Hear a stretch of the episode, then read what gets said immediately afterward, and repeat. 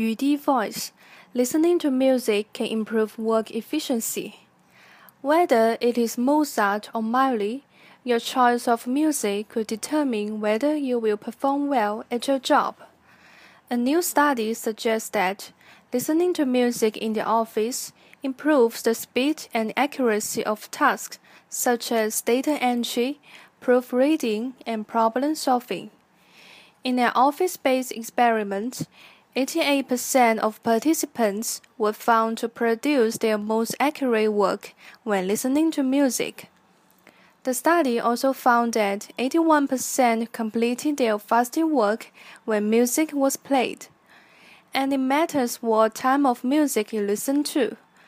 For instance, if you are doing your tax returns, then classical music is the most effective as it improves math skills. This is Amy speaking for YudiFM.